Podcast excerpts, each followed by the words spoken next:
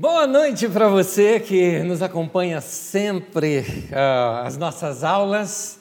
Alguns acompanham online, outros acompanham depois. Tem pessoas que não conseguem pegar a aula, pegam depois. Outros estão atrasados e acabam uh, assistindo a aula posteriormente. A todos vocês, bem-vindos à nossa classe. Se é possível você fazer isso agora, seria interessante você dar uma olhadinha aí, dar um like ali na, na janelinha do YouTube, tá bom? Dá um like ali. E se caso você está usando o mesmo aparelho e não é possível fazer isso nesse momento, de repente está vendo pela televisão, então você pode fazer isso posteriormente, mas faz isso. Nos ajuda bastante quando você compartilha, quando você bota esse link nas suas redes sociais também, ajuda que outras pessoas localizem esses estudos. Nós temos gente ouvindo de fora, tem gente de outros países que, inclusive, não tem contato com a Carisma, vieram conhecer a Carisma através do Didaquê por causa de pessoas que, de alguma forma, pro, uh, propagaram isso numa rede social. Vamos lá? Tema da aula de hoje: Jesus, o homem da periferia. Pronto, lá vai o seu pastor de novo com um tema comunista, não é? Hoje em dia não pode se falar de pobre, de periferia, não pode defender direito dos negros ou das mulheres, que a gente é chamado de comunista. Fazer o quê? Gente que não estuda não sabe a diferença entre essas coisas, porque se tem uma coisa que não havia no comunismo russo especificamente, que é o que é o mais execrado por todos, era algo chamado direitos humanos, que a gente aqui defende bastante e que lá não havia nada disso. Então, na verdade, isso não é comunismo. Na verdade, eu estou criticando o classismo. Em quem sabe o que é classismo foi citado isso tanto na pregação passada, nas duas últimas mensagens uh, de domingo nosso. É, classismo é a aversão ao pobre. É isso que é classismo. Para você ter uma ideia como isso existe no Brasil, tem gente que fala, não, não existe racismo no Brasil. E tem gente que fala que também não existe classismo no Brasil. Pois bem, ah, foi ontem que aconteceu numa padaria ali no bairro do Ipanema, no Rio de Janeiro, quando pela manhã um sem-teto que normalmente entrava ali e pedia para alguém pão, café com leite, pão e manteiga, que certamente as pessoas pagavam ali para ele, ele servia, ele era conhecido dali. E esse homem teve um mal súbito, vindo a falecer ali na padaria. E cobriram o corpo dele com um saco de lixo, inclusive deixando os pés aparecendo para fora. Colocaram algumas cadeiras ao redor para que os clientes não tropeçassem ali no corpo e continuaram funcionando ainda por mais duas horas aquela padaria até que o cadáver fosse removido. Teve um freguês que chegou a pedir ao responsável da padaria que fechasse a loja por preocupação sanitária e também humanitária. Alguém morreu. Não é hora de ficar com o estabelecimento aberto se morreu ali e ouviu a seguinte resposta: Ninguém teve humanidade quando ele estava jogado na rua. Agora que morreu jogado na minha padaria, querem que eu tenha humanidade. Isso se chama respeito. Respeito ao ser humano, a não ser que acha que um morador de rua não é ser humano. Eu costumo dizer, e essa frase não é minha, que quem fica distante dos empobrecidos, este acumula preconceitos e se desumaniza. Tem uma charge que eu gostaria de mostrar para vocês agora aqui, de André Dahmer, que tem aí o seguinte diálogo. Um chega para o outro e diz: Tem uma pessoa desmaiada na calçada. O outro responde: Ora, isso é normal, diz o outro. Você não entendeu, a pessoa está bem vestida. O outro diz: Meu Deus, chamem a ambulância. pois é, trágica história, trágico humor também. Isso me faz lembrar uma letra de uma MPB dos tempos em que a MPB se fazia crítica, protesto, os tempos que a MPB era um pouco mais inteligente. E aí dizia aquele autor de uma canção falando de alguém que morreu e diz assim: morreu na contramão, atrapalhando o trânsito. Então, atrapalhando o tráfego, no caso. Ah, quando você vê o título da nossa tela de hoje, eu queria mostrar para vocês a tela original. Vamos ver aqui agora, a tela original. Nessa tela original, é uma figura que foi usada é, num cartão de Natal feito por um artista plástico inglês, o Banksy. E a figura está mostrando José e Maria sendo impedidos de chegar até Belém, porque hoje, lá em Belém, existe um muro como esse que está aí figurado, que Israel construiu para colocar uma divisa entre Belém, que é de domínio de Israel, e o assentamento palestino, que fica aí a oeste de Belém, deixando assim José e Maria do lado de fora. É, é isso que acontece quando a gente não presta atenção nessas, nesses problemas sociais. Uh, a igreja ou as pessoas ficam não só desumanizadas, mas ficam desconectadas com a realidade do que muitas pessoas passam.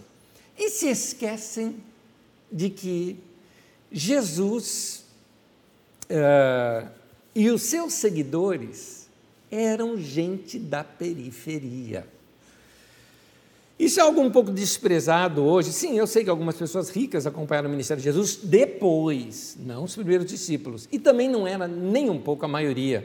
Tanto que chega ao ponto de ser mencionado, como Zaqueu, José de Arimateia. Mais adiante você nota Barnabé, que não estava ali nos evangelhos, mas você vê claro no livro de Atos, e obviamente a irmã de Barnabé, que é mãe de João Marcos, onde teve o cenáculo, é, que foi a reunião ali dos discípulos quando receberam o Espírito Santo. Aquilo eram famílias ricas e algumas mulheres ricas, de acordo com Lucas 8, que conta que servia Jesus com os seus bens.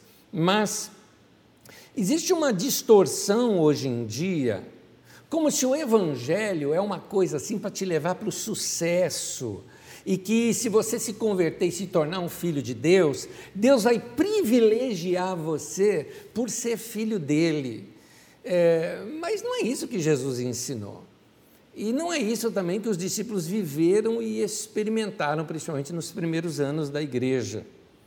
Hoje nós temos uma visão é, de um Jesus que ele é um Jesus assim da cidade, não é? E um Jesus com uma característica, na verdade, evangélico neopentecostal. Essa que é uma visão que nós temos de Jesus hoje, um Jesus poderoso e tudo mais. E não, e não temos, sim, ele era poderoso de acordo com aquilo que o Espírito Santo fazia através dele. Mas a postura dele nunca foi de um homem poderoso, sempre foi de um homem simples. Ele era o homem de Belém, Nazaré, Cafarnaum. E é, dessa visão deturpada que se tem de Jesus, de um Jesus ah, mais de cidade grande, é que e de um Jesus em que você andando com ele tudo vai ser um grande sucesso na sua vida, é a partir dessa visão que se tem as hoje pregado, por exemplo, teologia do poder, teologia do domínio, onde acham que a igreja evangélica, então, ela tem que estar na frente de tudo, tem que dominar a política, a economia, a educação, a saúde. Onde é que está isso na Bíblia? Isso é invenção norte-americana, de teologia norte-americana, de uma visão já deturpada de uma teologia europeia, que nós vamos comentar hoje aqui. Na verdade, de uma visão teológica europeia, que nós vamos comentar hoje aqui. Vamos entrando aqui para o nosso momento histórico, eu volto agora lá para aqueles meus mapas cronológicos. Vamos ver nesse momento o mapa cronológico que temos. Aqui está o mapa cronológico, onde você acompanha as nossas aulas e onde entramos no momento, e nós temos aí esta faixa verde, onde vai mostrando o período histórico que nós estamos estudando nesse momento, porque eu quero estudar esse Jesus que você está vendo aí de 6 antes da Era Comum até 27 depois da Era Comum, ou seja, da Era Comum, uh, você vai notar essa ah, ah, esse Jesus histórico, nós vamos enfatizá-lo bastante. Jesus homem, Jesus gente, o Jesus de Nazaré. É esse Jesus histórico que eu quero estudar com vocês. Muito bem, hoje nós temos uma visão embaçada de Jesus por causa da teologia. Para a gente entender melhor um pouco isso, é que eu preciso destacar essa questão do Jesus histórico. Aquele homem que andou aqui na terra, que nos deixou seus ensinamentos. Paulo apóstolo, anos depois da, da morte de Jesus, tem uma revelação que é a base do que nós chamamos hoje de cristologia. O Jesus ressuscitado, o Jesus que reina, o Jesus que está sentado à destra de Deus, tudo isso está correto, isso é teologia que nós chamamos de teologia paulina. Mas essa teologia, nas mãos de europeus, acostumados com domínio, governo e principalmente colonialismo, fez com que eles usassem esse pensamento cristão de, do cristianismo para dominar as nações na sua época. Foi o que aconteceu na Idade Média, que logo após a queda do Império Romano, você tem um mundo totalmente desestruturado. E aquele mundo completamente desestruturado, a única coisa que você tem organizada no mundo daquela época era a organização eclesiástica da igreja, que tinha imitado a organização do Império Romano. Portanto, a igreja, com todos os seus braços né, de organização, com seus cardeais e bispos já estabelecidos, eu estou falando aqui já depois da queda de Roma, ou seja, eu estou falando já depois do, do, do, do quinto, sexto século, você vê uma igreja bem organizada, no entanto, um mundo desorganizado e a igreja fazendo o quê? Exercendo domínio sobre as nações, inclusive com o exército próprio da igreja. Sem contar também quando a igreja começou a dominar sobre reis e estes reis servindo a igreja juntavam seus exércitos juntamente com alguns fanáticos religiosos da época, formando as chamadas cruzadas. Aí eu já estou lá para o final, né, entre anos 800, 900, 1000 até 1100, se não me engano, que foi uma das últimas cruzadas, onde eles queriam reconquistar Jerusalém, que estava no poder dos mouros e tudo mais. Tudo isso com desculpa do quê? Da teologia do domínio por detrás. Então, isso formou o pensamento teológico europeu, formou a, a postura das nações europeias, que com o descobrimento dos novos mundos, tanto as novas descobertas marítimas eh, na África, quanto a descoberta dos novos mundos, né, que seria o novo mundo, a, as Américas, então, você vê uh, a igreja chegando junto e dominando tudo uh, e colonizando tudo, e esse pensamento estava respaldado na sua teologia. Sendo assim, eles perderam a noção do Jesus histórico, do Jesus do povo, do homem de Nazaré. Com esses óculos dessa teologia do domínio, não conseguiam enxergar o lado humano serviu, né, aquele jeito servo de Jesus, que ele passa na sua vida e nos seus ensinamentos. Eu te convido a você fazer algo. Se você puder, na verdade, eu vou além de você puder. Meu irmão, faz o que eu estou te falando. Vá ler os evangelhos. Você precisa ler os evangelhos. Você precisa pegar Mateus, Marcos, Lucas, João, Aí depois que eu terminar, depois que terminar, você lê João, Lucas, Marcos e Mateus. Aí depois que eu terminar, aí você lê Marcos, João, Lucas e Mateus, Mateus, João, Marcos e Lucas, enfim, vai lendo diversas vezes os evangelhos, até porque nós vamos estudar isso aqui ainda, mas bem mais adiante, quando foram escritos esses evangelhos, os evangelhos são escritos depois das cartas de Paulo, os primeiros textos que, que hoje compõem para nós o Novo Testamento são as cartas apostólicas de Paulo, depois é que aparece os evangelhos e o livro de Atos. E esses ah, textos escritos posteriormente vão narrar um, texto, um tempo anterior, que, ou seja, esse que nós estamos ensinando agora, historicamente, cronologicamente, que é a vida e obra do Senhor Jesus. Você precisa conhecer mais Jesus. Se sente-se no meio ali dos discípulos, Vai ali, quando fala no sermão ali em Mateus 5, por exemplo, que Jesus tendo se assentado, que era a posição de ensino né, do mestre, quando ele se assentou, os discípulos sentaram ao seu redor e a multidão se calou e se juntou para ouvi-lo ensinar. Se misture no meio da multidão, ouvire um dos discípulos ali também, vai entrar na história e perceber o ensino de Jesus para aquele tempo, dentro daquele contexto, e trazê-lo para os seus dias. O que Jesus nos ensinaria hoje? Como seria um estilo de vida parecido com o modelo que Jesus deixa para nós nos dias de hoje? É para isso que tem os evangelhos. Os evangelhos, gente, não foram escritos para evangelizar. Eu deveria ter colocado isso como uma frase aqui para nós que eu esqueci. Vou repetir então. Os evangelhos não foram escritos para evangelizar. Como assim, Anésio? O evangelho é para evangelizar. A gente pega o livrinho de João e distribui para as pessoas nas ruas. Pois é, evangelho, os evangelhos, os quatro, não foram escritos para isso. Os evangelhos, eles foram escritos para catequizar a igreja.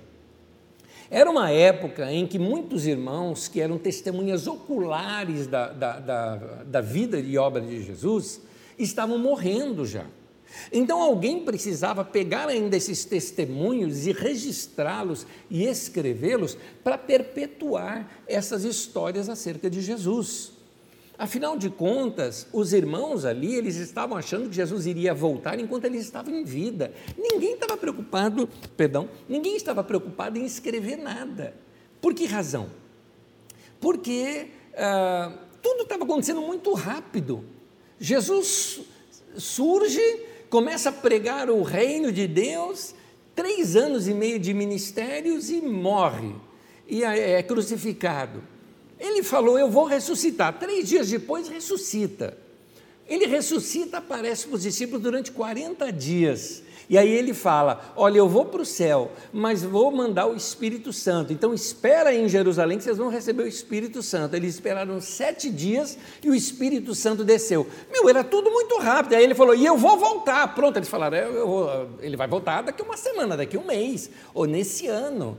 Então estava todo mundo esperando Jesus voltar tão logo que ele estava até vendendo tudo que tinha, só para poder ajudar as pessoas a ficarem juntas ali. Era o que eles acreditavam que ia acontecer. Ao longo dos anos, a percepção deles dos ensinos de Jesus foi se ampliando. O Espírito Santo estava presente na igreja, fazendo-os lembrar de tudo que Jesus tinha ensinado, para que eles conseguissem entender melhor a perspectiva de Jesus. E então, não tinha necessidade de escrever nada, para eles tudo ia acontecer naquela geração. Quando essa geração começa a morrer, as pessoas começam a ir embora, Veja, por exemplo, Maria. Maria provavelmente foi uma das consultoras né, para o livro de Lucas. Certamente Lucas entrevistou Maria né, para poder escrever trechos do seu evangelho. Eu, eu concluo isso pelos detalhes que ele dá da concepção de, é, de, de Jesus ali em Maria, né, é, e, e também por os detalhes que ele dá assim, eh, uma mulher, ela conta que quando foi visitar ali a sua parente Isabel, a criança no ventre de Isabel saltou. Gente, Lucas foi escrito quase que 30, começou talvez os seus primeiros escritos em perto ali na prisão de Paulo, né?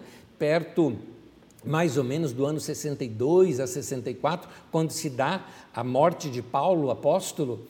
Ah, quando Paulo estava preso em Cesareia, muito provável, aqueles dois anos, entre 60 e 62, é muito provável que seja o tempo de pesquisa de Lucas, mas o seu livro é concluído mais ou menos em 75 até 85, por exemplo, é que é concluído o Evangelho de Lucas como nós temos hoje. Ora, se Lucas pesquisou, já que ele estava Paulo preso por dois anos ali em Cesareia, muito próximo de Jerusalém, é provável que Lucas entrevistou Maria nesse período de tempo, que Maria deveria estar com quanto? Maria teve Jesus com 16 anos. Jesus é, é, morreu aos 33, então Maria tinha é, 49 anos de idade quando Jesus é, foi crucificado. Se nós jogarmos aí mais 24 anos em cima, nós estamos indo aqui para uh, 54, 64, 74 anos. Maria já estava idosa quando contou essas coisas para Lucas, lembrando de tudo isso. Nenhum homem ia lembrar desses detalhes, nenhum homem. Tinha que ser uma mulher e tinha que ser ela, claro. Então, os evangelhos, eles foram o quê? Registros para que a igreja fosse catequizada acerca de Jesus. Então, ah, assim os discípulos teriam referência de como foi a vida e obra do Mestre. Como o Evangelho de João, João já velhinho, e a liderança da igreja, é, o Evangelho de João é um livro comunitário, não é? Então, aquela comunidade do discípulo amado escreve aquilo em cima das memórias de João. E daí por diante, os textos são escritos muitos anos depois. O Evangelho de João, por exemplo, é mais ou menos entre o ano 90, 95, por aí, é mais ou menos a época do Evangelho de João. Só para vocês terem uma ideia como estas coisas são escritas bem posteriores. Aliás, uma pausa aqui, coloca para mim o cronológico, o mapa cronológico para que a gente dê uma olhada. O primeiro mapa cronológico, por favor. Olha aí o mapa cronológico. Lá adiante você nota uh, essas datas. Olha lá, no, no ano 85 você tem ali Marcos e Lucas, e você vai ter no ano 95 o Evangelho de João e o livro de Apocalipse. Note que os primeiros textos a serem escritos são as cartas de Paulo que começam ali a partir do ano 51 em diante, mais ou menos. Claro que esses números são aproximados e arredondados, mas dá para a gente ter uma ideia de quando foram escritos esses textos. Como eu estou seguindo a linha cronológica, como foram escritos esses evangelhos, mais detalhes da, seu, da sua redação, uh, algumas, uh, alguns detalhes de diversas edições, como é o caso de Marcos, como que Mar Lucas e Mateus tiveram acesso a um livro anterior de Marcos, que é anterior ao que nós temos hoje. Tudo isso nós vamos ver quando, na linha cronológica, passar por esse momento em que os textos foram escritos. Voltando aqui na aula de hoje. Jesus, então, ele teve um ministério muito itinerante não era, Jesus não tinha assim um lugar onde ele ficava ensinando e todo mundo vinha vê-lo. Ele saía viajando e o povo ia atrás dele nesses lugares. Anos depois, essas comunidades, né, esse povo que ouviu Jesus, se organizaram em comunidades, né, em encontros, em reuniões ou em assembleias. Estas assembleias ou, ou congregações, não é? é? é a palavra eclésia. A eclésia é a palavra assembleia. Eclésia é a origem da palavra igreja. Então a igreja surge dessa maneira e eles começaram a refletir sobre esses ensinos que o mestre deixou. Então, muito mais do que estudar o Evangelho, eu tenho a certeza de que o que Jesus deseja é que a gente viva o seu ensinamento em todas as nossas relações. Mas para entender tudo isso, é importante estudá-lo. Então, nós estamos estudando aqui como se formou todo esse movimento de Jesus. Aliás, eu gosto de chamar assim, esse momento de, do Jesus histórico, eu gosto de chamar assim de o movimento de Jesus, porque ali ainda não era a igreja. A igreja surge depois da morte de Jesus e a descida do Espírito Santo. Então, é nesse momento que temos aí o movimento de Jesus. Jesus, então, era chamado de o Nazareno. Quando chamavam Jesus de Nazareno, essa expressão em si já era uma expressão, um menoscabo. Né? Menoscabo é uma espécie de desprezo ou de preconceito. Era quase que uma expressão jocosa é, com relação à origem. É assim, é uma coisa insignificante, não é? é é como se, como por exemplo, eu me lembro, eu vou contar uma coisa para vocês. Tem um livro, eu tenho um livro aqui atrás de mim, ó, chamado Proibida a Entrada de de pessoas perfeitas, né? Esse livro, aliás, é um livro muito bom de John Burke, contando a experiência da sua igreja. E esse livro que eu tive o privilégio de ser chamado para fazer aqui uma uma introdução aqui na contracapa do livro, já que me foi passado o, o, texto, a primeira tradução do livro antes da impressão, e eu li inteirinho. E então é interessante notar aqui, por favor, não é nenhuma crítica aos outros, aos outros escritores, por favor, não é isso não, tá? Aliás, elogioso os outros recomendadores aqui.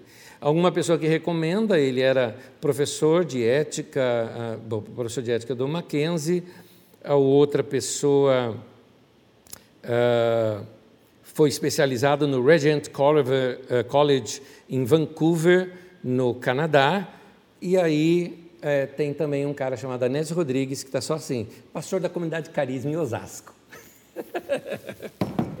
é isso que lembra o Nazareno. De onde você é? De Osasco. É mais ou menos isso. Então, é, é, parece que não tem valor. É isso que diziam, ah, pode alguma coisa boa sair de Nazaré? É isso, falar que era nazareno é falar que era da periferia. Havia uma espécie de preconceito com relação a alguém que vinha de um lugar daquele. Só para você ter uma ideia, Nazaré nunca foi mencionado no Antigo Testamento. E tem mais: tem um escritor, um, um historiador judeu, mas pago por Roma, que ele escreveu a história dos judeus, lá no primeiro século ele escreveu isso, chamado Flávio Josefo, ele escreveu a história lá daquele primeiro século, ele enumerou 45 cidades da Galileia e não mencionou Nazaré. Para você ter uma ideia, Nazaré era um vilarejo, era assim, sabe, uma vilinha lá da ponta, um vilarejo totalmente é, é, insignificante para aquele é, distrito todo, para aquele lugar todo. É claro que hoje Nazaré é diferente. Nazaré é tão importante hoje, eu tenho uma foto aqui de Nazaré de hoje, aliás, eu tenho duas fotos aqui. Nazaré é tão importante que virou, olha o tamanho dela, né? aliás, tem uma outra foto.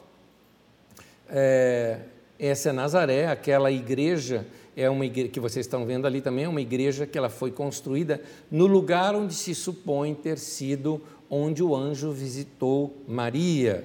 Não é?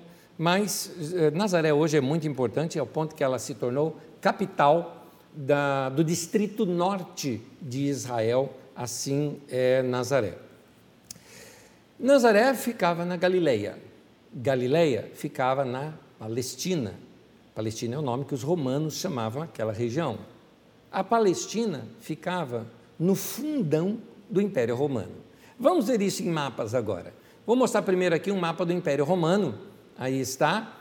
Como você vê o mapa todo do Império Romano aqui e tudo mais, se você olhar lá no seu cantinho direito, tem lá em verde, eu até destaquei agora com um quadrado verde ao redor. Aquele verdinho pequenininho, ou seja, a periferia do império, porque aquele vermelho todo que você está vendo ali ao redor é tudo deserto, tá? Aquele verdinho ali, bem claro, é a Palestina. Então nós vamos ampliar aquilo. Ampliando agora, você vê aqui um mapa da Palestina. E no mapa da Palestina dos tempos de Jesus, você tem aí em verde escuro a Judéia, Samaria ali no meio, e ali em cima, aquele marronzinho ali, é a tal Galileia. Vocês vão me desculpar para a próxima imagem, porque eu simplesmente ampliei essa imagem, então vai ter um pouquinho distorcida. Nós vamos dar um zoom agora ali. Ali está a Galileia, com os nomes que você escutou falar, olha lá, Cafarnaum, Genezaré, lugares onde Jesus passou bastante, né? Mar da Galileia, também chamado de Lago de Tiberíades, por isso ali a palavra é Tiberias está escrita ali, mas é Tiberíades. Uh, Magdala, de onde você conhece Maria Magdalena, ou seja, Maria de Magdala.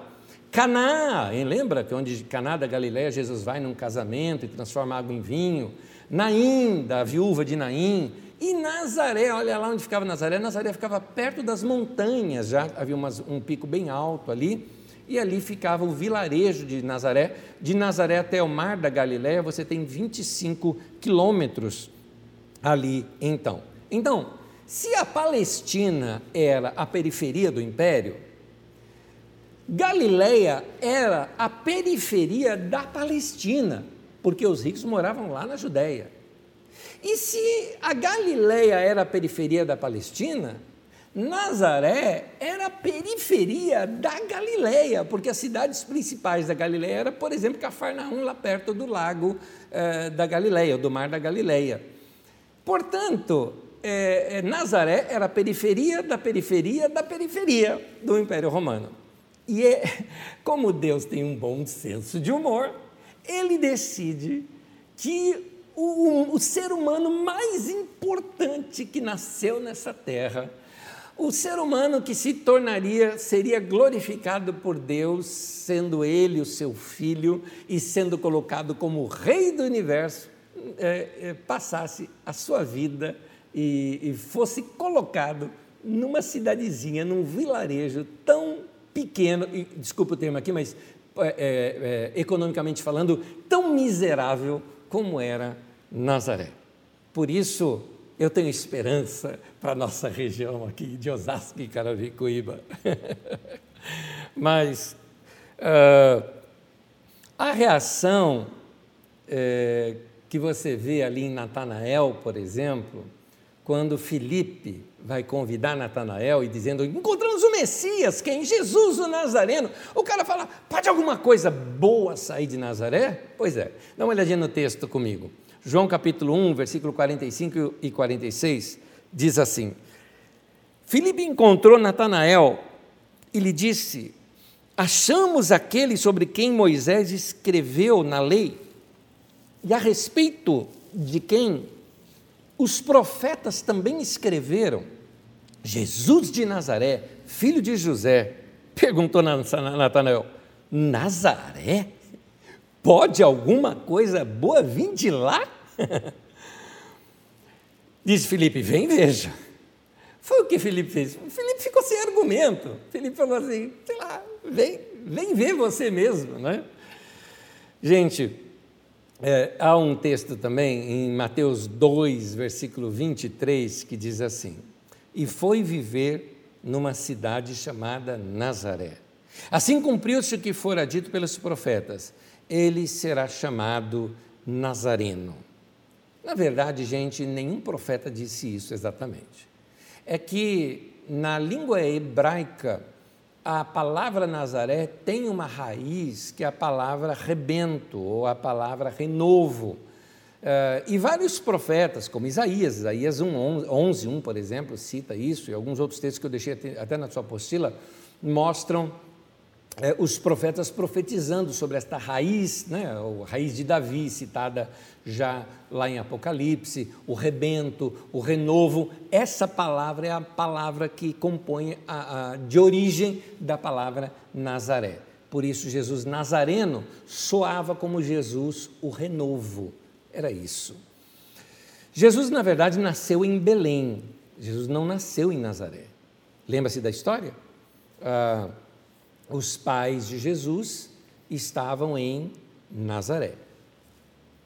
Um rei, eh, um imperador romano, eh, decide eh, ampliar os impostos em toda Roma. Querendo aumentar os impostos, certamente vai fazer o quê? Um censo, e para poder ter mais controle das pessoas. Neste censo, ele faz com que cada pessoa seja registrada na sua cidade de origem. O pai, assim, o padrasto né, de Jesus, ou o pai de criação de Jesus, que era José, tinha sua origem em Belém, lá da Judéia. Maria era ali de Nazaré. Mas como a mulher era propriedade do marido, era tudo organizado pelos homens, no caso, homens casados. Era para eles que servia esta lei. Na, José então se dirige para Belém. Chegando em Belém, como você já estudou aqui comigo nas aulas passadas, ele se encontra provavelmente com a sua própria família. José era descendente de Davi, então muito honrado que era, teve hospedagem lá em, na casa de alguém, eu suponho ser um irmão dele ou algum parente dele, ali em Belém da Judéia. Ali mesmo é que nasce Jesus, numa manjedoura dentro da casa, como nós já estudamos aqui em aulas passadas, e não num estábulo, como a tradição fala é, da Idade Média para cá. Mas assim que Jesus nasce, passado alguns dias depois, chegam uns sábios do Oriente e se encontram com Herodes e querem se informar sobre onde fica o lugar onde nasceu o rei dos judeus. Os, o Herodes consulta uh, os líderes religiosos, certamente os saduceus, que eram mais próximos de Herodes. Os saduceus dizem que ele nasceria, de acordo com o profeta, em Belém da Judéia. Então estes homens se dirigem para lá. Quando esses homens se dirigem para lá, levam ouro, incenso e mirra, e ali vem já o bebê Jesus dias depois já do seu nascimento. Herodes, então, louco e maluco como era, porque ele tinha matado é, é, três das suas mulheres, se eu não me engano, uh, matou filho também. Herodes era um maluco, nós já estudamos sobre Herodes aqui, eu não me lembro todos os detalhes de cor. E Herodes, louco como era, manda matar as crianças daquele vilarejo de Belém.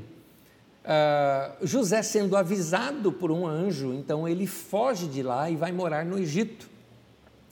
Herodes morre. Herodes morreu em 4 antes da Era Comum. Então Jesus deve ter nascido em torno de 6 antes da Era Comum. Herodes morre. Uh, José é avisado por um anjo que ele poderia voltar à sua terra. Ele decide ao passar, é, vendo que um filho do Herodes era o seu sucessor, ele passa direto pela Judéia e volta lá para Nazaré. Então acaba morando em Nazaré, nesse vilarejo, e é lá que ele constrói a sua vida. Carpinteiro, como era, se torna conhecido na cidade com a sua carpintaria. Sendo assim, Jesus cresceu como qualquer outra criança cresceu. Muitas pessoas perguntam sobre a infância e juventude de Jesus. É que para os homens daquela época e para a ideia daquela época, um homem só se tornava homem depois dos 30 anos de idade. Então, criança não é valorizado como é valorizado na nossa sociedade a criança hoje. Por exemplo, se você, se nós fôssemos comer agora, estão todos com fome, o que, que a gente fala? Crianças primeiro, depois vêm os adultos. Eu já estive em culturas no mundo, uma cultura africana, por exemplo, onde nós adultos comíamos primeiro e as crianças comiam o que restava do nosso prato, é o que era dado para aquelas crianças. Eu achava aquilo horrível, mas era cultura local e isso tinha que ser respeitado. Voltando aqui. Então, Jesus é criado ali em Nazaré, a sua infância, a sua juventude se deram ali e foi ali na casa de José e de Maria que ele teve as primeiras percepções sobre Deus. É importante você saber, nós vamos estudar isso em algumas outras aulas com mais detalhes, de que Jesus, quando o Verbo se faz carne, quando ele nasce como gente, ele nasceu como gente. É, ele viveu aqui no mundo como homem, 100% homem. Alguém disse, ah, ele deixou de ser Deus? Não, mas ele não agiu como Deus. Como disse alguém, Jesus era 100% homem, 100% Deus, só que tudo que ele fez, ele fez como homem. É o que a Bíblia diz, por exemplo, em Filipenses, no capítulo 2, quando fala que ele se esvaziou de toda a sua divindade. Ora, se ele se esvaziou da sua divindade, Jesus, quando criança, era uma criança normal. Por isso que nós rejeitamos aqueles evangelhos que surgiram já na Idade Média, ou alguns no segundo século, ou no terceiro século, que contam historinhas, como por exemplo que Jesus, brincando, ele fez de barro um, é, um passarinho, aí assoprou e o passarinho saiu voando. Então, essas historinhas que são contadas são histórias lendárias, inventadas, que não representam como foi a infância de Jesus. Jesus cresceu com a sua mãe, ensinando para ele. Imagina na mente daquela criança dizendo: Filho, Deus enviou um anjo para dizer que você nasceria. Você é alguém especial para Deus. Aquilo vai se formando na vida de Jesus. Aquilo vai trabalhando na vida daquela criança, ao ponto daquela criança se interessar ali pelo, pela, pelas Escrituras, e uh, ele cresceu ali, aprendendo a religião do seu povo, o ritmo diário de vida do seu povo, a roça. Ele aprendeu o trabalho artesanal de carpinteiro ali junto com seu pai. E também Jesus, ele cresceu frequentando sinagoga, era lá que ele foi educado, era na sinagoga que os meninos aprendiam a ler e escrever. Ao completar 12 anos de idade, é um ritual judaico onde esse menino se torna um jovem. O jovem é de 12 até seus 30 anos. Aos 12 anos de idade em diante, o menino poderia entrar na parte do templo reservado para os homens. antes dos 12 anos de idade, ele não poderia entrar naquela parte. Ele ficaria num átrio mais exterior, mais um pouquinho mais para fora, junto com as mulheres. Era ali até ali só que ele poderia ir.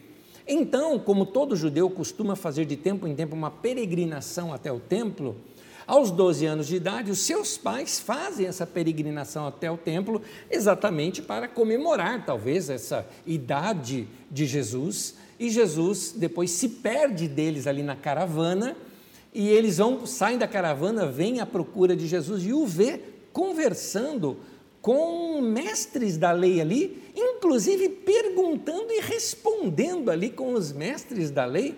E o texto diz que Jesus crescia em sabedoria, né, diante de Deus e diante dos homens. Então, era um menino aplicado nas Escrituras, que conhecia as Escrituras, porque aos 12 anos de idade, os meninos judeus já sabiam de cor muitos textos bíblicos e certamente Jesus excedia a todos eles devido a essa sua paixão e dedicação pelas Escrituras sagradas. O que nós notamos também é que Jesus conhecia muito a vida do campo. Ele conhecia muito sobre agricultura, ele falou de plantio, ele falou de colheitas de cereais. Isso ele fala nas, nas, mensagens dele, nas parábolas dele. Ele fala das hortaliças, ele fala das flores do campo, ele fala do fermento, ele fala do trabalho na roça. Ele falou de animais, de videiras, de vinhos, de figueiras, de temperos. Certamente isso são memórias, quando Jesus estava ensinando, eram memórias da sua infância e da sua juventude. Uh, Jesus substituiu seu pai na carpintaria. Na carpintaria, ele fabricava ferramentas, ele fabricava carroças, ele fabricava estruturas de madeira para construção civil da época, uh, ele fabricava móveis. Jesus era um carpinteiro e assim ele se tornou conhecido uh, ali na região de Nazaré. Tanto que anos mais tarde, quando ele sai de Nazaré e retorna para Nazaré, as pessoas estranham, como assim ele, um grande pregador, um mestre da lei, uma multidão o seguindo? Ouvimos dizer que ele realizou milagres ali em Cafarnaum, mas ele não é o carpinteiro? Olha só o que diz Marcos 6, versículo 3. Não é este o carpinteiro, filho de Maria, irmão de Tiago, José, Judas e Simão? Não estão aqui conosco as suas irmãs? Nota aqui no texto vários detalhes. Primeiro, não cita José. José já estava morto. É provável que José deveria ter uns 40 anos de idade, ou 42 ou 44 anos de idade, quando se casou com Maria, que tinha apenas 16. Então, uh, Jesus tendo 30 anos, José não teria esses 70 e poucos anos de idade, já estaria morto nesse período, até porque os homens aos 50 e poucos anos já eram considerados velhos. O próprio Paulo, aos seus 50 e poucos anos de idade, se, se refere a si mesmo como Paulo o Velho. Assim era naquele tempo, Claro que eu não acho isso hoje, porque eu tenho 54. Mas, é, naquele tempo, a, a expectativa de vida era bem menor, principalmente entre os homens. Jesus já estava exercendo carpintaria no lugar do pai. Nota que eles não falam assim, é esse o filho do carpinteiro? Não, é esse o carpinteiro. Ora, se Jesus fabricava ferramenta, lapidava coisas e tudo mais, carregava toras de madeira, Aquela ideia que alguns filmes nos passam de um Jesus magrelo, meio mistura de faquir com alguma coisa parecida, não parece ser a imagem correta de Jesus. A propósito, há uma canção chamada O Carpinteiro, do grupo Betânia, né, do grupo. Uh, uh, uh, Betânia era o Seminário Betânia. Eu me esqueci agora o, o nome do grupo, já já eu me lembro este grupo chamado Vida Abundante, pronto, então a música chama-se Carpinteiro, grupo Vida Abundante, lá do Seminário Betânia. Você pode achar no YouTube ou pode achar até no meu canal do YouTube, que eu já postei ali também. Tem uma música chamada Carpinteiro que conta a vida de Jesus, e ele descrevia Jesus dessa maneira: braços musculosos de tanto trabalhar, um homem forte sem medo da morte, um carpinteiro Mais que 20 anos trabalhando com seu pai, cortando madeira, fazendo cadeira, um carpinteiro. E aí dizia: uh, vivia em nosso lugar, uh, passando o que todos vão passar, o Deus encarnado e em homem limitado, a raça humana renovou e andar como ele andou é o nosso desafio. Mais adiante diz assim na, na canção: diz assim, uh, beijou sua irmãzinha, beijou sua irmãzinha, brincou com seu irmão, com seus irmãos, um homem que ria e sempre sentia um carpinteiro. Uh, diz assim que sentou-se para jantar numa rude mesa, nenhuma riqueza, um carpinteiro. É esse Jesus que o infinito homem se tornou. Esse é Jesus. Essa canção descreve bem esse lado humano de Jesus. Uh, um outro detalhe desse texto que você acabou de ler, coloque o texto novamente para mim. Note que nesse texto mostra os irmãos de Jesus: Tiago, José, Judas e Simão. Jesus tinha quatro irmãos homens. E não estão aqui conosco suas irmãs, não menciona o nome, mas coloca-se no plural. Então, uh, mas Anésio Maria não era virgem? Era virgem quando Jesus nasceu, mas não continuou virgem a vida inteira. Ela tinha marido. Esse marido tinha total liberdade de se ter relações com a sua esposa. A perpétua virgindade de Maria é uma doutrina da Idade Média criada e inventada por pessoas que achavam que sexo era pecado, ou seja, Deus criou o homem e o diabo criou os dois órgãos sexuais, o do homem e da mulher. É isso que as pessoas acham. Então, Uh, uh, já esse, o fato de ver que Jesus vivia numa família que tinha irmãos e irmãs, nos mostra uma relação bem humana, para mim, se torna muito mais real este Jesus humano para mim do que uh, a, a ideia, por exemplo, de um Jesus que nunca conviveu em família ou algo parecido. Mais um detalhe: Tiago, que escreve o livro de Tiago na Bíblia, ele mesmo se fala, fala Tiago, irmão do Senhor. É o Tiago, irmão de Jesus, esse que aparece aí no texto. Paulo conta acerca de Tiago, porque os irmãos de Jesus não se converteram, eles só se converteram, não se converteram durante o ministério de Jesus, se converteram na ressurreição de Jesus em diante. Porque Jesus aparece para Tiago. Paulo, apóstolo, é que narra que Jesus apareceu para Tiago, irmão do Senhor, que era o próprio Tiago, irmão de Jesus. Judas, escritor do livro de Judas que você tem na sua Bíblia, não é Judas dos Iscariotes, é Judas, irmão de Tiago, que era irmão de Jesus. Então, você vê isso, é, alguns outros é, é, irmãos de Jesus também aparecendo aí na história. Os outros nós não temos nenhuma narrativa deles.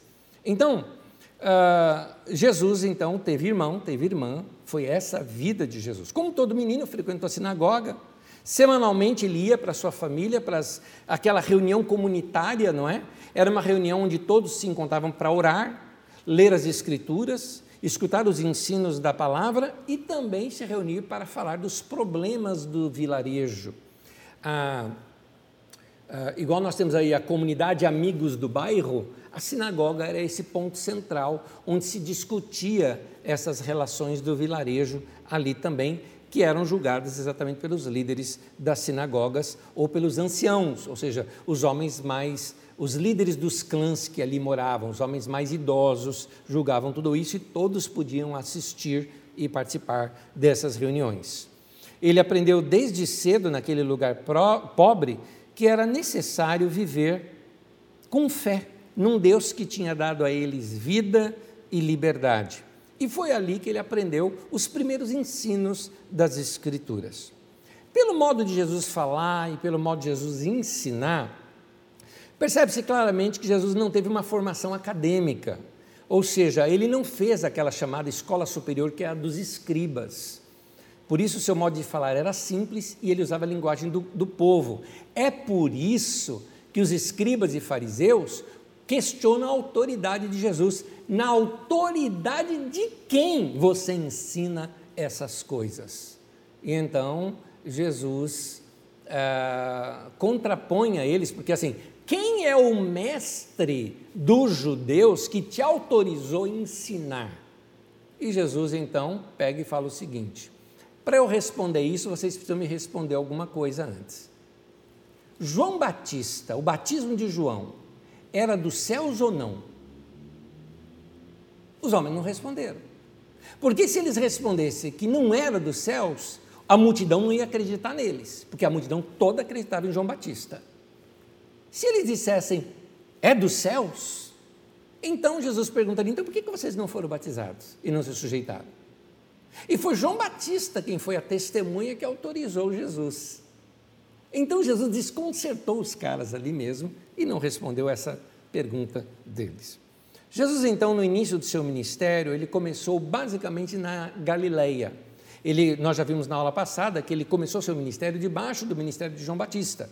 Aprendeu ali, esteve um tempo, esteve no movimento de João Batista e foi batizado por João e a partir daí teve a sua experiência no deserto, uma experiência com Deus e sai de lá e começa a pregar. Dois discípulos de João Batista seguiram Jesus. Era André e João. João era irmão de Tiago, um outro Tiago, tá, filho de Zebedeu, aquele que foi morto por, pelo outro Herodes depois. Ah, e André, que era irmão de Simão Pedro, que mais adiante apresenta Simão Pedro para Jesus, que era só Simão o seu nome, é Jesus que coloca o nome dele de Pedro. E eles começam a ser os primeiros discípulos de Jesus, voltam para Galiléia, porque ali eles estavam relativamente perto de onde João Batista estava pregando, voltam para Galiléia, então quando Jesus chega na Galiléia, já tem gente querendo conhecê-lo. Então Jesus, quando volta do deserto, sai pregando e começa a realizar alguns milagres.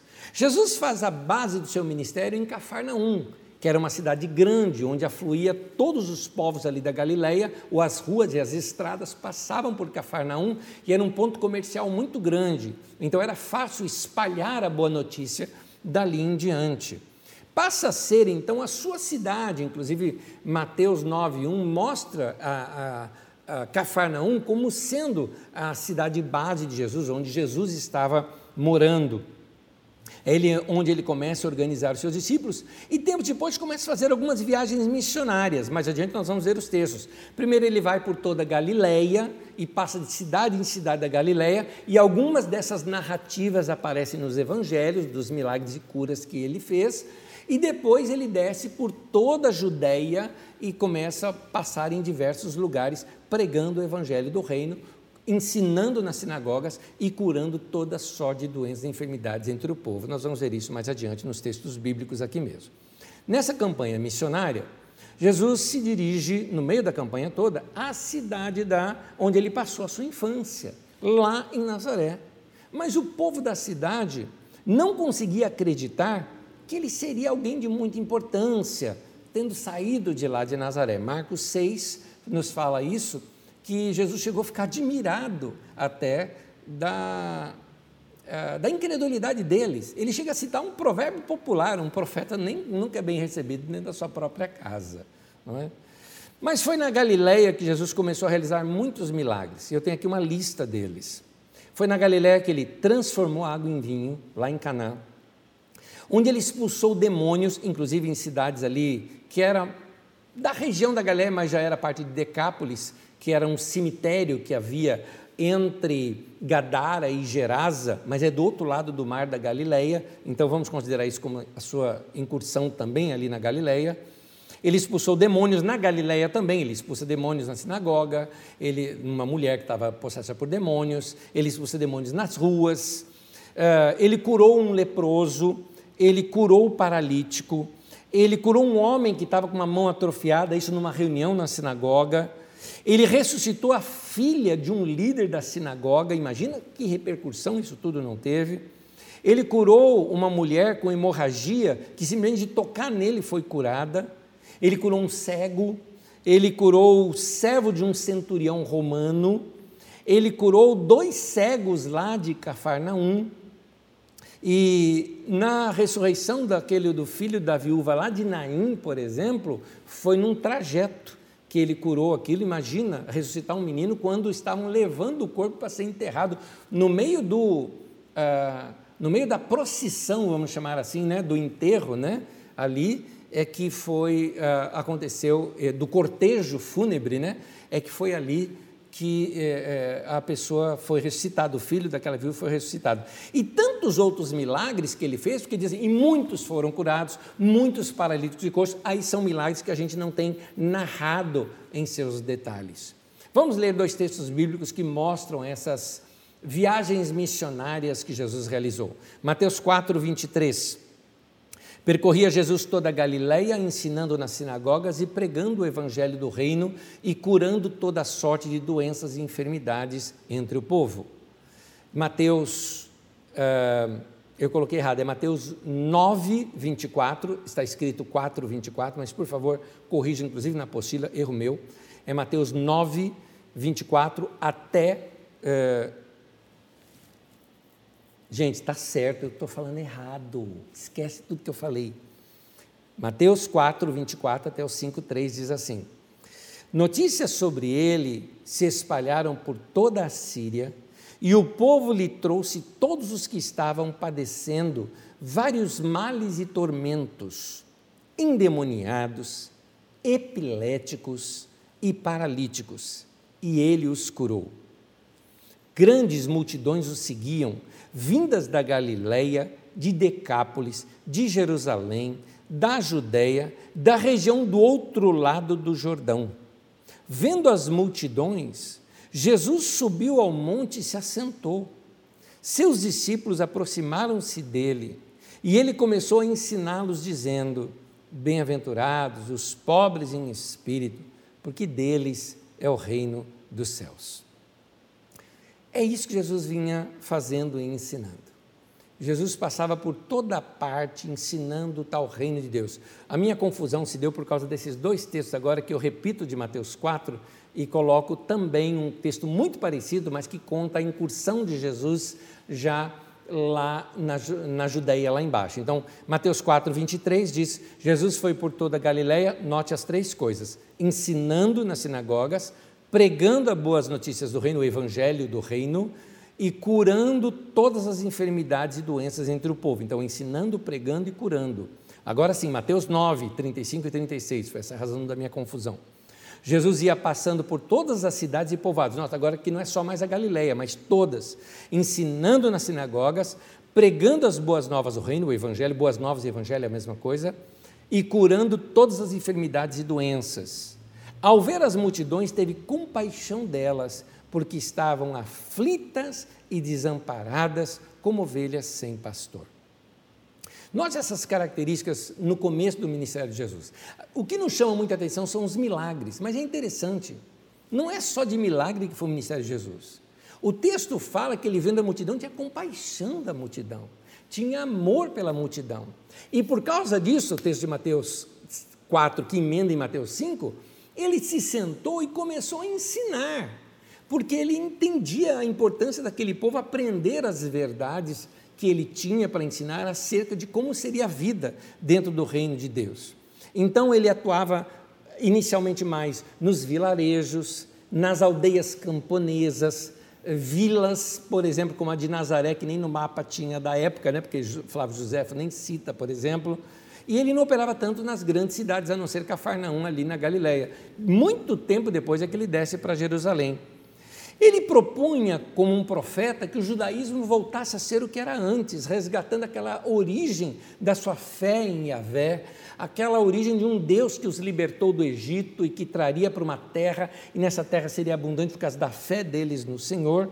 Assim como João Batista, Jesus denunciava a opressão, lembra que João Batista denunciava a opressão? Denunciava o, o, a, quando a, a, os soldados extorquiam as pessoas. Você nota, por exemplo, que depois da pregação de Jesus, o Zaqueu, por exemplo, ao se encontrar com Jesus, o Zaqueu toma atitude. Eu vou devolver tudo que eu roubei e ainda vou dar quatro vezes mais, aquela coisa toda. De onde ele tirou isso? Nos ensinos de Jesus. Jesus ia contra a opressão do povo. Jesus demonstrava compaixão pelas pessoas que eram vítimas da pobreza, da exclusão social, tanto que dentro das suas primeiras mensagens ele fala que felizes são os pobres. É interessante isso. Inclusive, quando João Batista está já quase para morrer e manda perguntar sobre Jesus, ele fala: fala para João Batista que o evangelho está sendo pregado aos pobres. Quando ele está ah, na sinagoga, que é dado a ele o livro da lei, ele abre em Isaías e diz que eh, o Espírito do Senhor está sobre mim, pelo que me enviou para evangelizar os pobres. E ele diz: esse dia se cumpriu isso aqui que o profeta está falando com vocês, que o profeta falou a, a, acerca desse momento que vocês estão vendo hoje. Então, nota essa, essa relação de Jesus com o homem da periferia. Por isso o tema da, da nossa aula de hoje, Jesus, o homem da periferia. Porque ele era de lá, ele conhecia isso e sabia como trazer esse povo esperança num Deus que estava perto deles. Da mesma forma como o povo iria ouvir o clamor daquele povo lá no Egito, então ele também ouviu, da mesma forma ele ouviria o clamor desse povo também agora. Jesus se solidarizava com esses que sofrem. Interessante que Jesus chama estes que sofrem de meus irmãos. É assim que Jesus chama essas pessoas que passam por opressão e sofrimento. Isso está em Mateus 25, de 35 a 40, que diz assim: Pois eu tive fome e vocês me deram de comer, eu tive sede e vocês me deram de beber, eu fui refugiado e vocês me acolheram, necessitei de roupas e vocês me vestiram, estive enfermo e vocês cuidaram de mim, estive preso e vocês me visitaram. Então os justos lhe responderão: Senhor, quando te vimos com fome, te demos de comer, ou com sede e te demos de beber? Quando te vimos como estrangeiro e te acolhemos, ou necessitado de roupa e te vestimos? Quando te vimos enfermo ou preso e fomos te visitar? O rei responderá: Digo-lhes a verdade, o que vocês fizeram a algum dos meus menores irmãos, a mim o fizeram dá para notar claramente que Jesus está chamando de menores irmãos, gente com fome, com sede, refugiado, gente que não tinha nem roupa para se vestir, gente que estava enferma ou gente que estava presa exatamente por questões de perseguição religiosa, no caso. Então, uh, nota que essas palavras de Jesus, é, é, ele, ele chama esses sofredores de meus irmãos. É, eu estou terminando aqui, mas eu, eu precisava te contar isso. Uma vez eu vi uma entrevista com alguém que me marcou. Era um irmão querido do Exército da Salvação e ele estava na Praça da Sé, em São Paulo, saindo à noite para levar comida para os moradores de rua. Ele tinha se dedicado, ele no caso, né, junto com a turma dele, às crianças que moravam nas ruas, enquanto que outros cuidavam dos adultos, mas ele tinha especializado com crianças. E o repórter perguntou assim para ele: Posso lhe perguntar o que é que você está indo fazer? Ele disse assim: Eu estou indo me encontrar com Jesus. Ele deve estar ali deitado, perto daquele lixo ou debaixo daqueles cobertores velhos. Eu vou me encontrar com ele agora. Olha que coisa linda. Olha que coisa linda. Esse homem entendeu o evangelho de Jesus dessa maneira. Jesus sabia que a religião daquele tempo não pregava essas coisas. Infelizmente, boa parte da religião de hoje também não prega essas coisas. Só pregavam regras e mais regras, e ainda colocavam ainda mais peso num povo que já era sofrido. É por isso que Jesus se apresenta como uma alternativa, quando ele diz em Mateus 11, 28 a 30, ele diz assim: Venham a mim todos que estão cansados e sobrecarregados dessa religião que tem aí, desse monte de coisa que fala por aí, e eu lhes darei descanso. Tomem sobre vocês o meu jugo, ou seja, sigam os meus ensinamentos e aprendam de mim, pois eu sou manso e humilde de coração e vocês encontrarão descanso para suas almas. Ele está dizendo: meu ensino é fácil, aqui meu jugo é suave, meu ensino é tranquilo e o meu fardo é leve, é fácil de praticar. O que eu te ensino é o que Jesus vinha dizendo. Queridos, a igreja hoje precisa expressar o amor e a misericórdia de Jesus assim. Se nós nos chamamos de seguidores de Jesus, precisamos, no mínimo, no mínimo, ler os evangelhos e entrar nas páginas do evangelho e seguir esse Jesus de Nazaré. Nós precisamos ser seguidores deles. Não basta frequentar uma igreja evangélica, ser batizado, pregar, fazer seminário, cantar. Não basta isso. Isso fala da nossa vida comunitária, mas seguir Jesus tem a ver com essas atitudes do coração.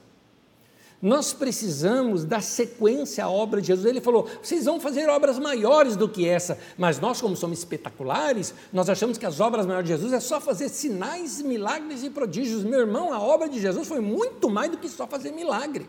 Jesus fazia milagre porque o povo estava doente. Jesus fazia milagre porque o povo não tinha, não tinha o que comer, então ele dava o que comer. Nunca, você nunca percebeu que foi por causa do povo? Inclusive a Bíblia diz: ele teve compaixão e curou seus enfermos. Não era uma cura somente para a pessoa ficar melhor e poder trabalhar naquele dia. Eram situações bem diferentes do que isso. Então você nota uma ação da misericórdia de Jesus ali muito forte. A obra de Jesus é essa, meu irmão: ser misericordioso, ser compassivo, ter paixão por gente, amar as pessoas, principalmente aqueles que mais precisam, porque é por isso que ele fala que ele veio para dar boas notícias aos pobres.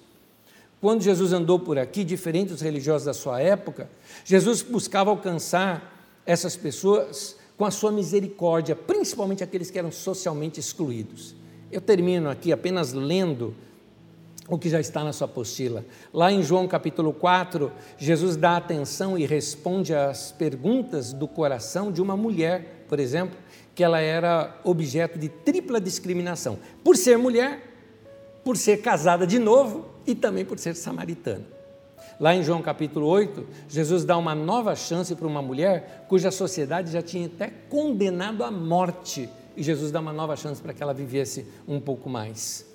Lá em Lucas 7, Jesus defende uma mulher que havia sido prostituta e acaba ensinando uma lição para Simão, um fariseu, do seguinte: que quem ama mais a Deus é sempre aquele que tem maior consciência dos seus pecados e o quanto já foi perdoado. Lá em Lucas 19, ele livra Zaqueu de um linchamento, um homem que era odiado pela sociedade. Em Mateus, no capítulo 8, Jesus tocou num leproso e ele poderia apenas dizer: eu quero que você seja limpo, só isso. E o homem ficou limpo. Mas ele não para ali, o homem foi curado ali. Mas o que eu gosto de chamar a atenção é o fato que ele tocou num leproso. Um leproso não poderia ser tocado por ninguém, era proibido isso. Mas Jesus deu para aquele homem carinho, um toque humano, que há muitos anos esse homem nunca teve. Então Jesus curou a alma daquele homem também. Em Marcos 9, ele entende a falta de fé, por exemplo, no coração de um pai aflito o pai estava aflito e Jesus entende a falta de fé daquele homem e não condena aquele homem por sua falta de fé.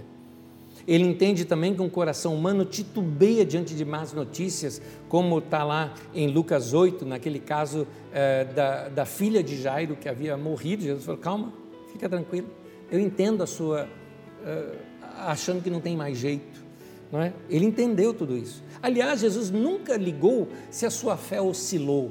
Se você algum dia já teve dúvida, se algum dia você deixou de crer em Deus, se algum dia você ficou confuso, sinta-se em casa. Você tem todas essas narrativas e dois deles eram apóstolos. Um deles foi Pedro, o outro foi Tiago, foi uh, uh, Tomé. E Jesus usa de misericórdia e nunca ficou jogando na cara deles a falta de fé. Ao contrário, Tomé, o que você precisa? Era me tocar? Está aqui, toca Tomé. Tá bom. Ou o caso de Pedro, Jesus, eu te neguei, tal, tal, tal. Jesus fala, Pedro, você me ama, apacenta minhas ovelhas, eu te amo do jeito que você é, seu amor é fraquinho, mas serve, Pedro, pode deixar. É assim que Jesus trata. Então, essa é a misericórdia de Jesus. É, seja com pessoas que são enroscadas na vida, ou até discípulos sinceros que falharam, Jesus mostra misericórdia a todos esses que decidem acreditar nele, se arrepender, se voltar para ele. Graças a Deus por nos mostrar essa misericórdia através de Jesus. Eu termino com o texto de Lamentações 3, 22 e 23, que diz: Graças ao grande amor do Senhor é que não somos consumidos, pois as suas misericórdias são inesgotáveis, renovam-se cada manhã, grande é a sua fidelidade. Essas são as obras maiores que Jesus disse que nós deveríamos fazer andar como ele andou, amar como ele amou, ter comunhão com Deus como ele teve, servir como Jesus serviu. Seja esse o desafio para mim e para você, em nome de Jesus. Quero orar com você nesse momento. Senhor, guarda o nosso coração de pecar, de não olhar a necessidade do próximo. Nós entendemos que o mandamento é amar o Senhor e amar o próximo. Quando deixamos de te amar ou deixamos de amar o próximo, isso é pecado. Então, perdoa os nossos pecados.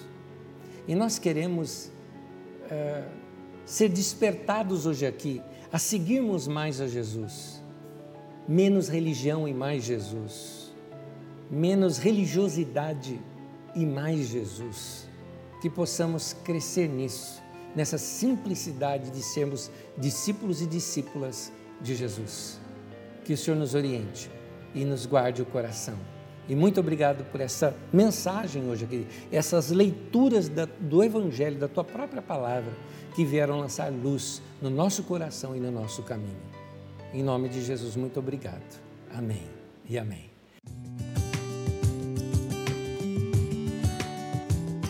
Vamos às perguntas. Eu tenho aqui. Uh, pastor, para se tornar um rabi como era Jesus, é possível saber se a pessoa tinha que ter um bom poder aquisitivo? Não.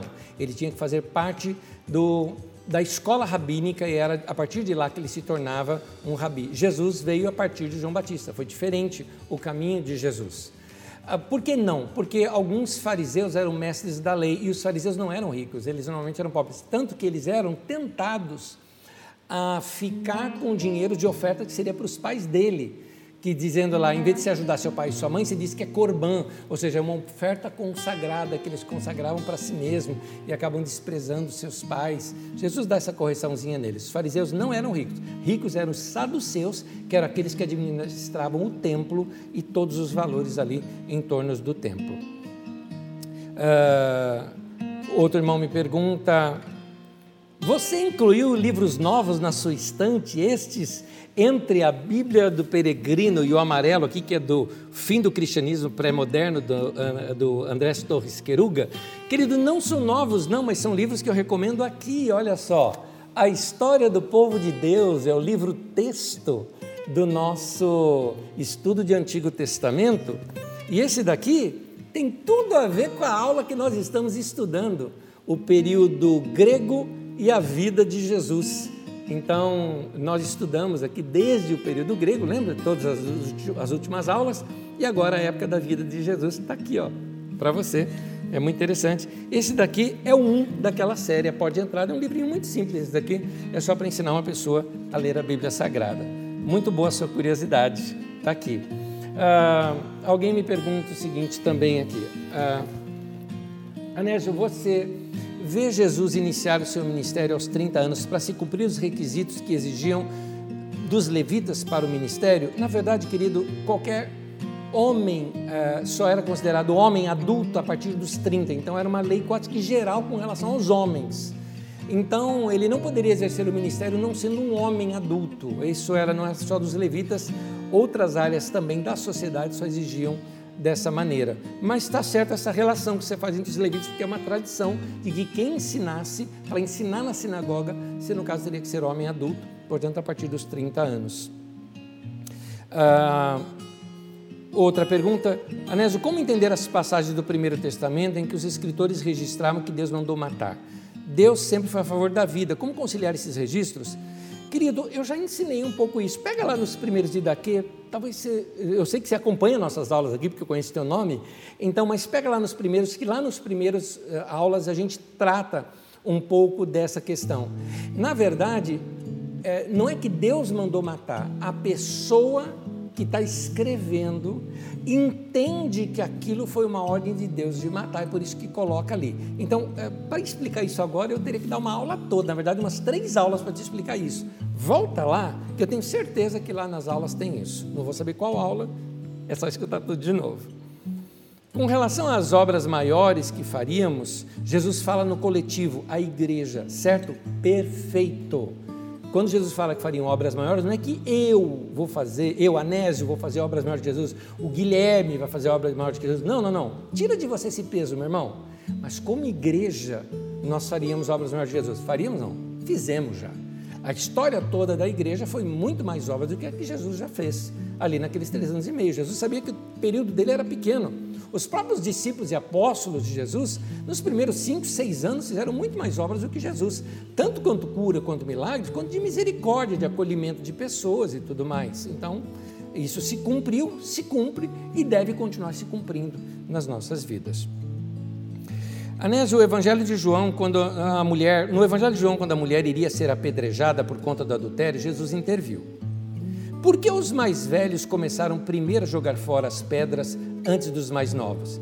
Querido irmão, você deve ter visto isso ou em algum filme ou na novela da Record, porque no Evangelho não tem isso não, tá bom? Tá? Dá uma lidinha lá no Evangelho, não tem essa ideia do Evangelho, diz apenas que eles saíram. Ah, alguém me perguntou, agora essas daqui, queridos, não deu tempo de eu ler, então estou aqui ó, respondendo no, no calor aqui do que como está vindo.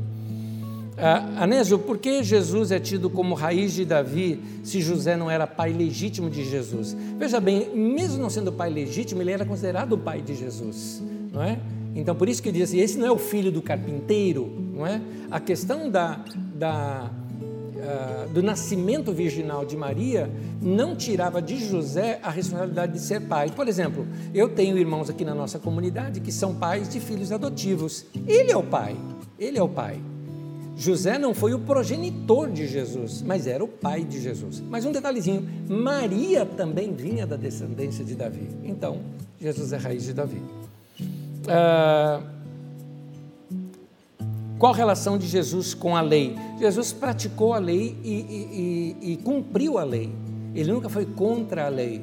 O que Jesus era contra era a interpretação da lei que os fariseus davam. Por isso que ele falou: Ouviste o que foi dito, eu, porém, vos digo. E ele disse: Eu não vim para revogar a lei, mas para cumprir a lei. Então, Jesus praticava o que estava ali na lei. Ah, alguém aqui me recomenda uma série de TV? Meu querido, eu não, não vi, não assisti, mas fica aqui a sua recomendação para mim. Muito obrigado, tá bom? Obrigado pela sua recomendação. É, eu, eu, assisto pouco né, em TV e tudo mais, mas se tem aí uma boa recomendação, eu vou procurar. Obrigado. Uh, Anésio, você não acha que Jesus foi se descobrindo Filho de Deus ao longo da sua vida? Excelente a sua pergunta. É interessante que nós notamos isso nos evangelhos, que ele vai. É, é, é, nós notamos isso nos evangelhos pelo fato deles ocultarem exatamente a infância e a juventude de Jesus. Mas nós notamos também que a partir do deserto isso fica muito claro para Jesus, aquela experiência com Deus. Então eu acredito que a partir do batismo do deserto ficou muito claro ali para ele. Algumas pessoas dizem que é nesse momento em que o Espírito Santo desce sobre ele e Deus fala: Este é o meu filho amado em quem me comprazo. É o momento de Jesus ser ungido, por isso o Espírito Santo sobre ele, e se tornou ungido de Deus. Então ele passa a ser o Cristo a partir dali. E assume isso. Mas isso é uma construção.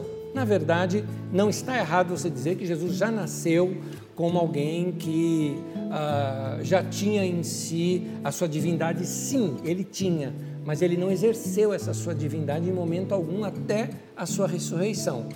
E aí você nota ah, ah, esse crescimento desse entendimento de Jesus. Mas é assim que eu gosto de interpretar também, que à medida que a sua mãe foi lhe contando as suas histórias, relembrando a profecia que foram dadas quando ele era bebê lá no templo de Simão e daquela outra profetisa no templo. Então foi crescendo isso dentro desse menino Jesus, chegando no ápice exatamente ali nos templos de João Batista e no seu batismo. Anésio, quando Jesus dizia que havia chegado o reino de Deus, havia uma expectativa de uma libertação do Império Romano. Por que o povo tinha dificuldade de entender o que era esse reino de Deus? Meu querido, esse é o tema ou da próxima aula ou das próximas aulas. É que eu ainda eu tenho vários temas que eu faço meus esboços e eu ainda não selecionei qual vai ser exatamente a próxima aula. Mas eu já tenho toda esta aula sobre o reino de Deus preparado, porque o reino de Deus é a primeira mensagem de João Batista. O reino de Deus é a primeira mensagem de Jesus. Quando Jesus ressuscita, ele passa 40 dias com os discípulos ensinando sobre o reino de Deus. Portanto, o reino de Deus é algo muito importante no Novo Testamento, tá? Muito importante. E isso nós vamos entender. Eu vou tirar uma aula inteira só para falar sobre o evangelho do reino de Deus. Se você quiser, já busca textos assim nas Escrituras, textos que falam sobre o Evangelho do Reino de Deus e textos que falam de Jesus ser o Senhor, o Kyrios, Então, quando você juntar essas duas coisas, dá para a gente entender melhor o que, que é o Evangelho do Reino de Deus. Aí a gente mostra um pouquinho mais esse detalhe das pessoas entenderem Jesus como apenas um libertador natural e Jesus revelando que o reino dele não era desse mundo e que era um reino diferente. E esse reino é o que nós estamos pregando aqui uh, para você nesse momento. Acho que chegou uma última pergunta aqui para mim agora. Uh, Olha, alguém está me corrigindo aqui, obrigado por me corrigir. Está dizendo que em João 8, 9 fala que os mais velhos começaram mesmo, a começar pelos mais velhos. Novidade isso para mim, quero aqui agradecer o Paulo Sérgio Guimarães Lima, que narrou isso aqui para mim, e que quem fez a pergunta aqui para mim, eu vou voltar lá porque eu quero te citar, Ivaí Floriano, obrigado meu querido, aprendi mais uma aqui hoje, tá bom? Eu realmente nunca notei isso no texto, talvez pelo fato de eu ter visto esse texto de outros ângulos. Me desculpe, talvez aqui seja, a começar pelos mais velhos, é que assim, for exatamente uma questão de ordem, né? Sempre são os mais velhos que mandam. Pode ter sido isso. Me desculpe, se eu souber responder isso melhor, eu te respondo depois numa próxima aula. Deus te abençoe, graça, paz e bênção na sua vida, que o Senhor abençoe a tua vida e a tua história e que o Senhor Jesus ilumine os teus caminhos e te leve a conhecer as Escrituras e ter assim paixão pelas Escrituras Sagradas. Que Deus te abençoe, até domingo, 10 da manhã.